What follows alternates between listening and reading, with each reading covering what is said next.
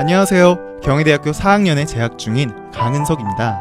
对，안녕하세요，大家好，我是主播邵杰。今天我的搭档是庆熙大学大四学生강은석江恩熙。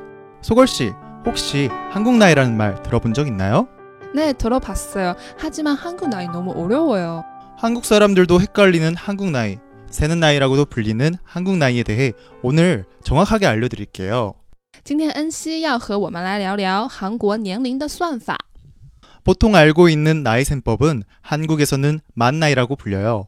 태어나면 0살이고 1년 후에 내 생일이 오게 되면 한 살을 먹게 되는 시기죠.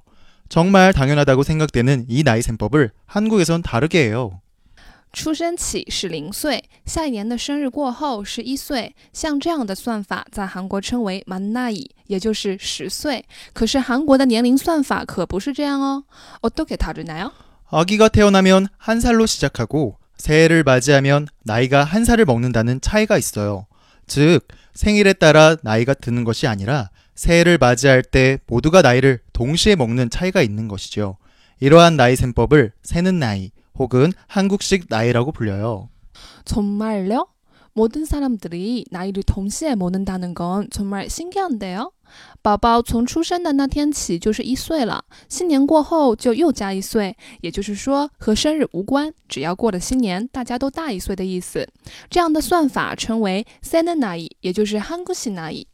그러면 12월 31일에 태어났다면 태어나자마자 한 살이 되는 것이고 2월 1일이 되면 두 살이 되는 건가요? 如果12月31日出生是一岁的话，那第二天1月1日就变两岁了喽。 우와, 네 맞아요. 정말 똑똑한데요? 12월 31일에 태어난 아이라 하더라도 1월 1일 맞이하면 태어난 지 이틀밖에 안 되었지만 두 살이 되는 거죠. 어, 태어난 지 이틀밖에 안 되었는데 두 살이라니 신기해요. 宝宝刚出生第二天就可能是两岁哦。 네, 신기하죠? 하지만 이런 세는 나이가 원래는 한국뿐만이 아니라 중국, 일본, 몽골 등 다른 동아시아 국가들에서도 볼 수 있었던 나이 계산법이에요. 만 나이는 사실 서양에서 사용하던 나이 계산법이었어요. 嗯，其实不仅仅是韩国用这样的年龄算法，在中国、日本、蒙古等等东亚地区的国家也都曾这么算。而十岁算法其实是来自于西方国家。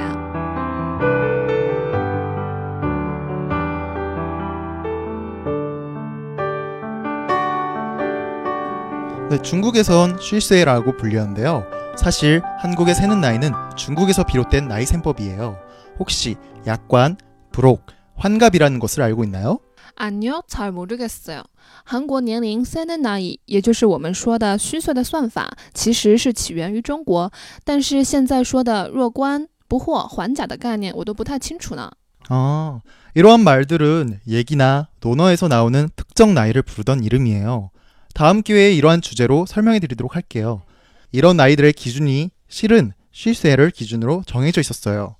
그런데 중국에서 문화 대혁명을 거치면서 지금의 나이 셈법을 실제 나이라 뜻하는 실세라 불렸고 기존의 나이 셈법은 허세라 이름을 짓게 된 것입니다. 다른 나라들도 만나이 위주로 사용하게 되었어요. 啊，这些表示年龄的用语都是出自于《礼记》和《论语》。恩熙说有机会会再和大家仔细介绍。其实像弱冠、不惑、还甲都指的是虚岁，但是中国在文革以后，慢慢的也多以西方标准的十岁算法为主了。啊，그런거군요。그런데왜한국에서만세는나이를사용하는건가요？ 네, 사실은 한국에서도 만나이를 이용해요. 공적인 장소에서나 공적인 문서를 작성할 때에는 만나이를 이용해야만 해요. 하지만 일상생활에서는 주로 세는 나이를 이용하는데 그 이유 중 하나는 한국의 존댓말 문화 때문이에요. 존댓말 묻나요? 네, 한국에서는 나이에 따라 윗사람을 공경하는 문화를 갖고 있어요. 그렇기 때문에 자신보다 나이가 많은지 적은지의 기준이 명확해야지요. 하지만 문제는 만 나이를 이용하게 되면 제각각 태어난 날이 다르기 때문에 나이가 같다가도 생일을 기준으로 나이가 더 많아질 수도 있기 때문에 손 윗 사람과 손 아랫 사람의 구분이 어려워져요. 하지만 세는 나이는 모두가 동시에 나이를 먹기 때문에 나이의 기준이 명확해져요. 그래서 손 윗 사람과 손 아랫 사람을 구분하기가 편해지죠. 嗯，韩国只有在公务性质的场所和文书中才会使用十岁，其他时候都用虚岁的原因是和其敬语文化有关。在韩国，对于尊敬年长者的文化很有讲究，因此当对方和自己的年龄做比较时，需要有一个准确的标准。